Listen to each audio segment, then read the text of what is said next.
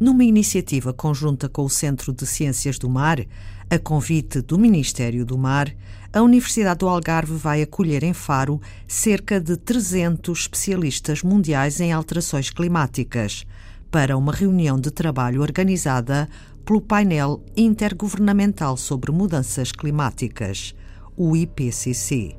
Vai realizar-se de 27 deste mês a 1 de fevereiro. A reunião terá três grupos de trabalho para tratar da ciência física das mudanças climáticas, dos impactos e da mitigação dos efeitos dessas alterações. Antena 2 Ciência completa hoje a entrevista com o climatologista do IPMA, Álvaro Pimpão Silva. A adaptação é, é uma resposta a esta, a esta mudança. Portanto, e já estamos a assumir que não é possível reverter parte desta mudança. Portanto, aí estamos, uh, temos de jogar pelo seguro, temos de nos adaptar. Mas esta adaptação tem limites. E não nos podem fazer crer que a adaptação não tem estes limites.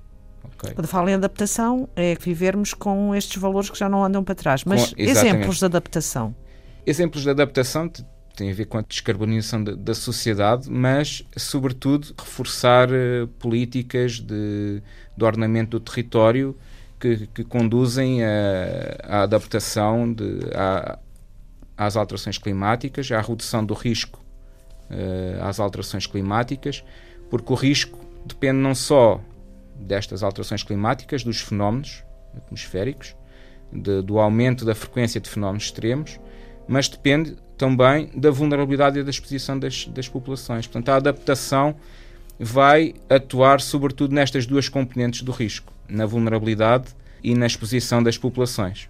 Por exemplo, medidas espontâneas que alguns países têm, dou exemplo do que li há pouco tempo, nas Filipinas, que a partir de agora os alunos para se graduarem têm que ter semeado uh, ah, 10 árvores cada um.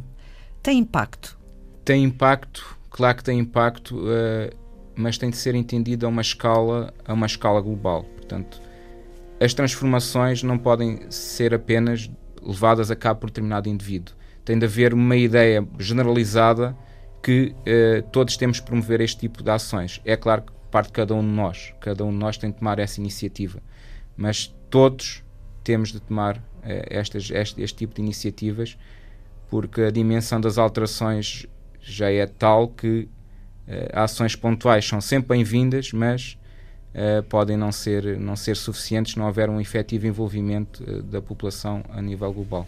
Neste caso, a plantação de árvores ajuda a mitigar. a plantação de árvores ajuda a mitigar porque absorve dióxido de carbono da atmosfera. Alguns países da África também já estão com planos para plantar milhões de árvores. Aliás, essa, essa é uma das, das grandes medidas que, que surge no, no, relatório do IPCC de um grau e meio, em que uh, se aponta para uma reflorestação de cerca de 5 milhões de quilómetros uh, quadrados, portanto é praticamente mais de metade da área do Brasil, no sentido de retirar dióxido de carbono da atmosfera, portanto, de, diminuir a concentração de dióxido de carbono na atmosfera.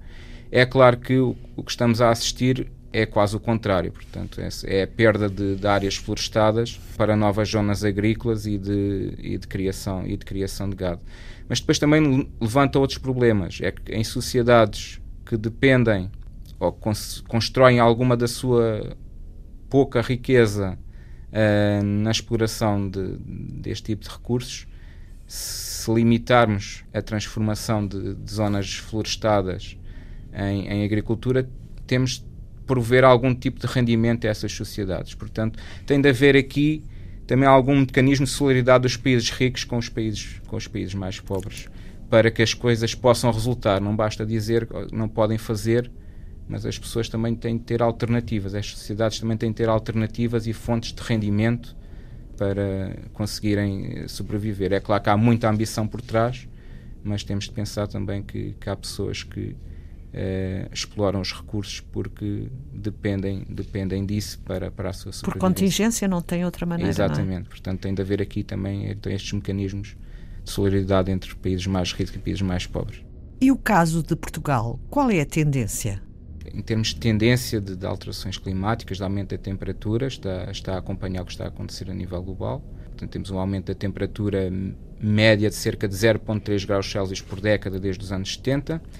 A temperatura máxima está a aumentar a um ritmo mais acelerado, cerca de 0,4 graus Celsius por década, e a, a temperatura mínima cerca de 0,16, 17 graus Celsius por década. Portanto, estamos aqui também a aumentar a amplitude, a amplitude térmica. Em relação à precipitação, uma diminuição da precipitação, portanto, no nosso país eu penso que eh, a gestão de recursos hídricos e a disponibilidade de água vão ser os principais desafios do futuro. Já hoje em dia são um problema, portanto, temos secas cada vez com mais frequência e com maior intensidade, mas no futuro, de acordo com, com estes cenários de, de alteração do clima uh, que, estão, que estão disponíveis, Portugal poderá perder até 30% da precipitação na região sul, num cenário mais pessimista. Daí que. Uh, parece que o deserto vai continuar a subir e entrar pela Europa, não? Parece que sim, que, que a aridez vai, vai começar a fazer parte do nosso clima se não conseguirmos, a nível internacional, de facto, limitar o, o aquecimento global a um grau e meio. É cada vez mais importante e urgente, eh, e esperamos todos que uh, da, da COP25 ações, ações concretas de mitigação e adaptação a nível global e um efetivo comprometimento dos países, dos diferentes Estados, eh, na prossecução dessas ações. Acha que as tendências de negar as alterações climáticas também têm um, têm um impacto no estabelecimento de medidas para reverter esta tendência? As tendências de negar as alterações climáticas têm um impacto e eu, eu acho que uh, começa a haver uma tendência de surgirem novas notícias e novos estudos, entre aspas, de que as alterações climáticas não existem e não são provocadas pelo homem. De facto, uh, há interesses por trás. E é claro que esses interesses vão, vão colocar em causa uh, algumas das ações que, que, eventualmente poderão ser tomadas. Temos a sorte, ainda assim, de de facto termos o, o IPCC, eh, que é um órgão uh, bastante reputado e que fundamenta os seus relatórios, as suas conclusões, numa comunidade bastante alargada de cientistas. Só para, só para termos uma ideia, nos últimos três relatórios especiais foram cerca de 100 autores que contribuíram para estes relatórios.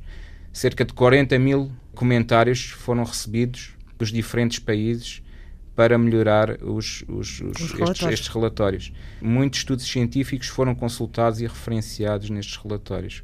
Portanto, é, é algo bastante consistente. Tendo em conta que é um especialista em climas e alterações climáticas, tendo em conta o que sabe, como cientista e como cidadão, sente-se otimista ou pessimista ou é uma mescla? Eu diria otimista moderadamente.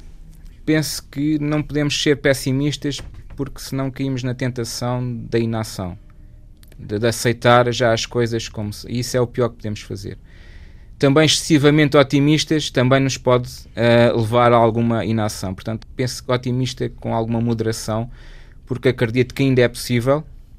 Agora, uh, a próxima década vai ser, vai ser de facto determinante. Vai ser determinante a vai próxima década? Vai ser determinante, porque temos de conseguir limitar o aquecimento global de um grau e meio até 2040. Uh, eh, e para isso precisamos efetivamente de reduzir uh, os gases com, com efeitos de estufa na atmosfera. Só para termos uma ideia da frase que foi, foi colocada pelo IPCC como ideia-chave no, no, relatório de, especial de aquecimento global em um grau e meio, dizia qualquer coisa como isto: são necessárias transformações globais sem precedentes para conseguirmos atingir o objetivo de um grau e meio. Não são impossíveis, mas eu realço este facto sem precedentes. Num futuro mais próximo do que distante, a gestão dos recursos hídricos vai ser o principal problema a enfrentar no nosso país. Última parte da entrevista com Álvaro Pimpão Silva, climatologista do IPMA, o Instituto Português do Mar e da Atmosfera. Antena 2 Ciência deseja-lhe um bom advento para 2020.